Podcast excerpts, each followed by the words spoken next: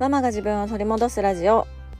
このラジオでは子育て真っ最中の私が子育てを通して自分を見つめ直す方法や母親として過ごす中での気づきや学びをシェアしていきます。こんにちは杉部です、えー、先日ですねあのー、ちっちゃな箱が我が家に届きましてでそれを開けてみるとですねあのすっかり忘れていたあの数ヶ月前に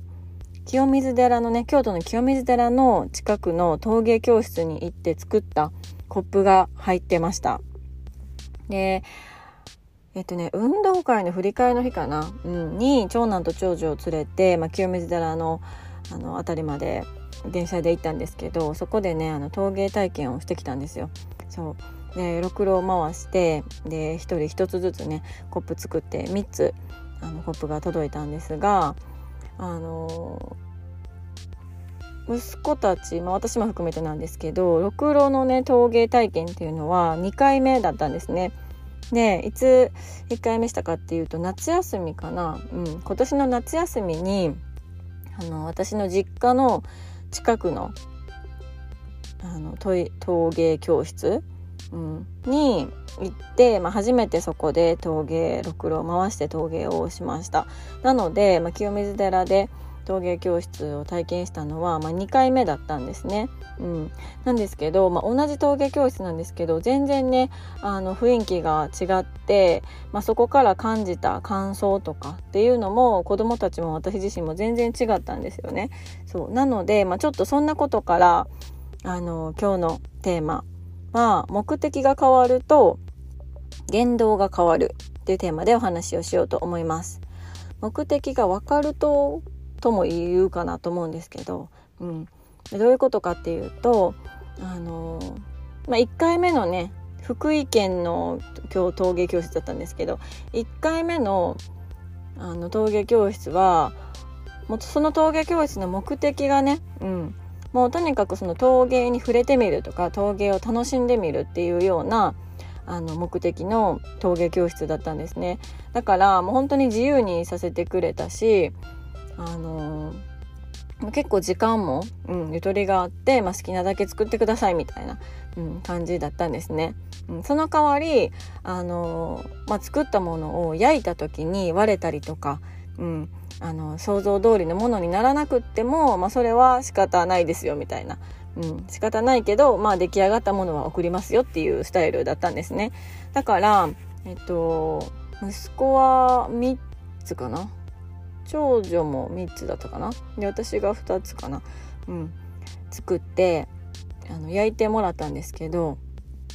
私のも全部割れてたし息子のも全部割れてたしそこがねちょっと日々言ってたんですよ。うん、唯一長女のお皿が2つ1つか2つだけあのそこが割れずにそこが日々ね入らずに、まあ、ちゃんとお皿として出来上がってたんですよね。うんまあ結果的にあのお皿として使えないものはあの石鹸置きにしたりとかね、うん、あのそこが割れてるっていうのをいいことにスポンジ置きにしたりとかしてそれもちょっとあの味があっていいなと思って気に入ってるんですけど、うんうん。まあ、そんな感じでした。で2回目に行ったあの京都の清水寺の近くの陶芸教室っていうのはあの清水焼きを素人のうん、体験で来た人でも清水焼が作れますよっていう目的のお店だったんですね。だからあの1個目のその福井の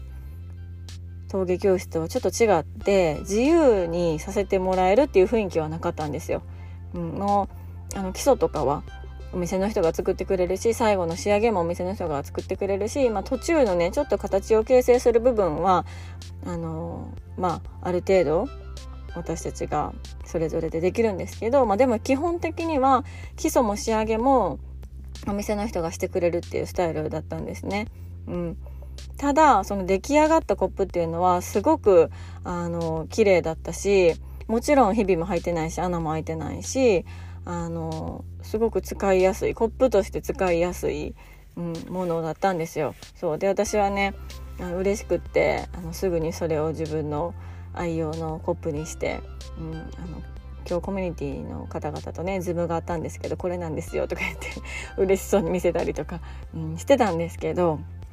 そうそうそうだから結構こうその清水寺の方は清水焼きのコップを自分で作るっていうものがことが目的だったからやっぱりね出来上がりはある程度あの綺麗なものでないといけなかったりとかもちろん穴とかが開いていてはいけないっていう、うん、感じだったんですよね。そうそうそうだからあの同じ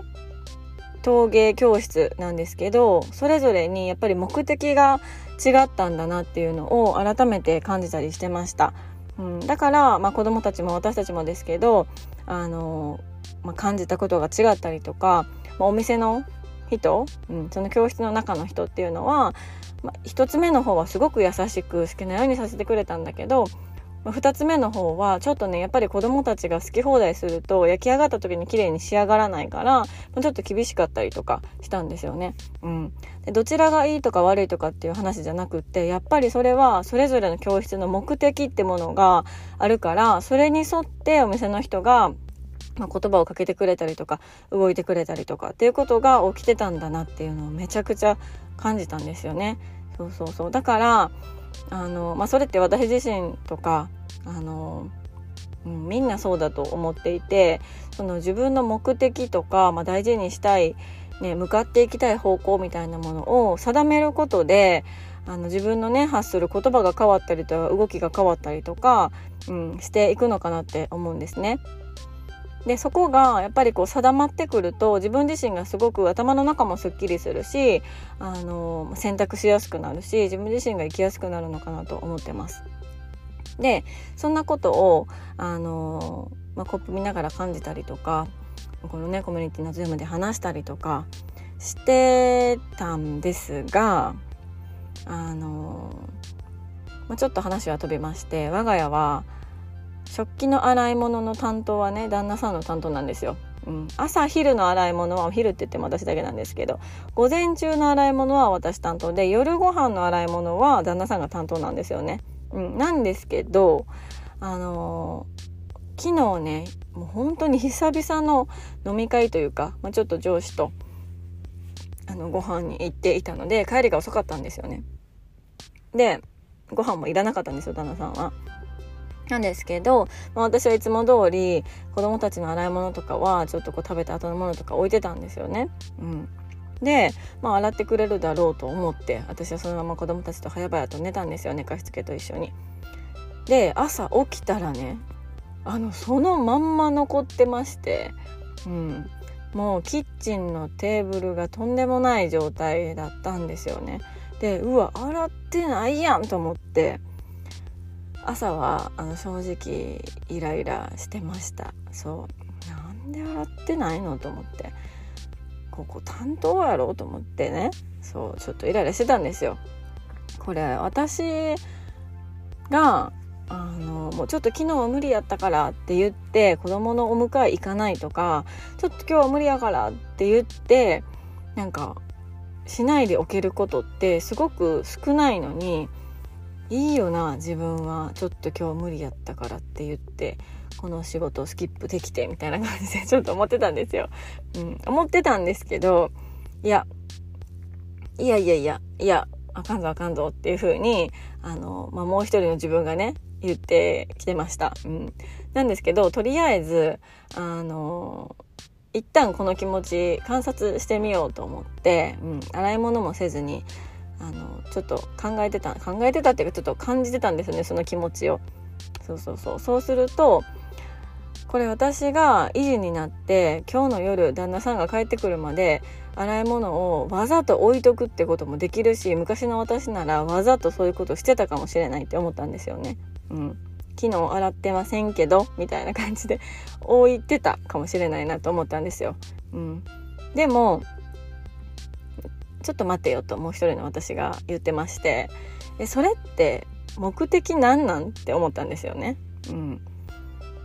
洗い物担当の旦那さんが昨日洗い物をしなかった。だからずっとずっとそれは私もせずに置いておく、うん、やれよっていう圧をかけながらその洗あの洗い物を置いておくっていう目的は何なんって思ったらその目的ってただの旦那さんへの攻撃でしかないんですよね。うん、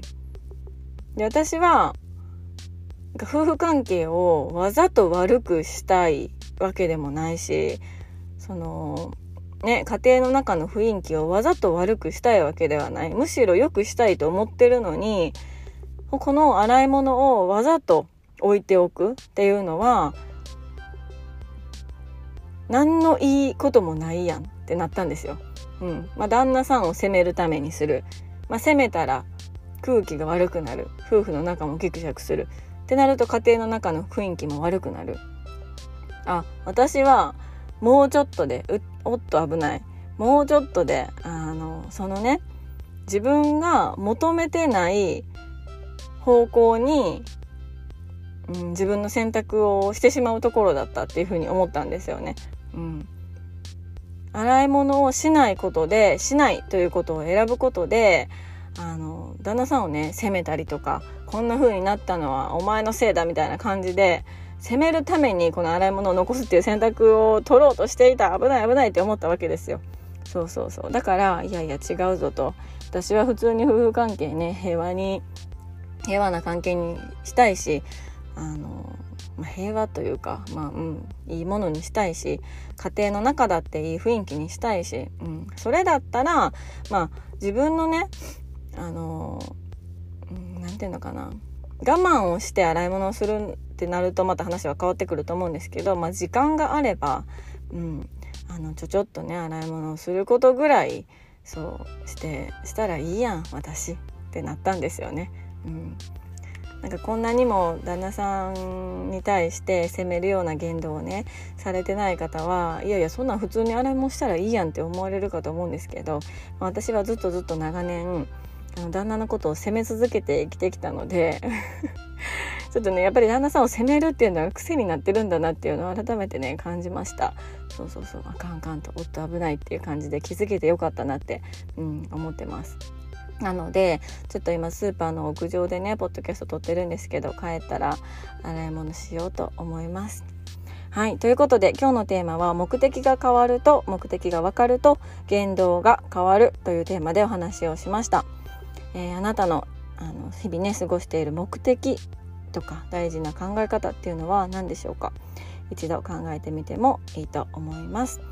ではではですね、えー、あなたのご意見ご感想エピソードなどがありましたら、えー、LINE の公式アカウントからメッセージいただけましたら嬉しいです。URL は、え概要欄に貼ってありますのでお友達登録をぜひよろしくお願いいたします。では今日も素敵な一日になることを願っております。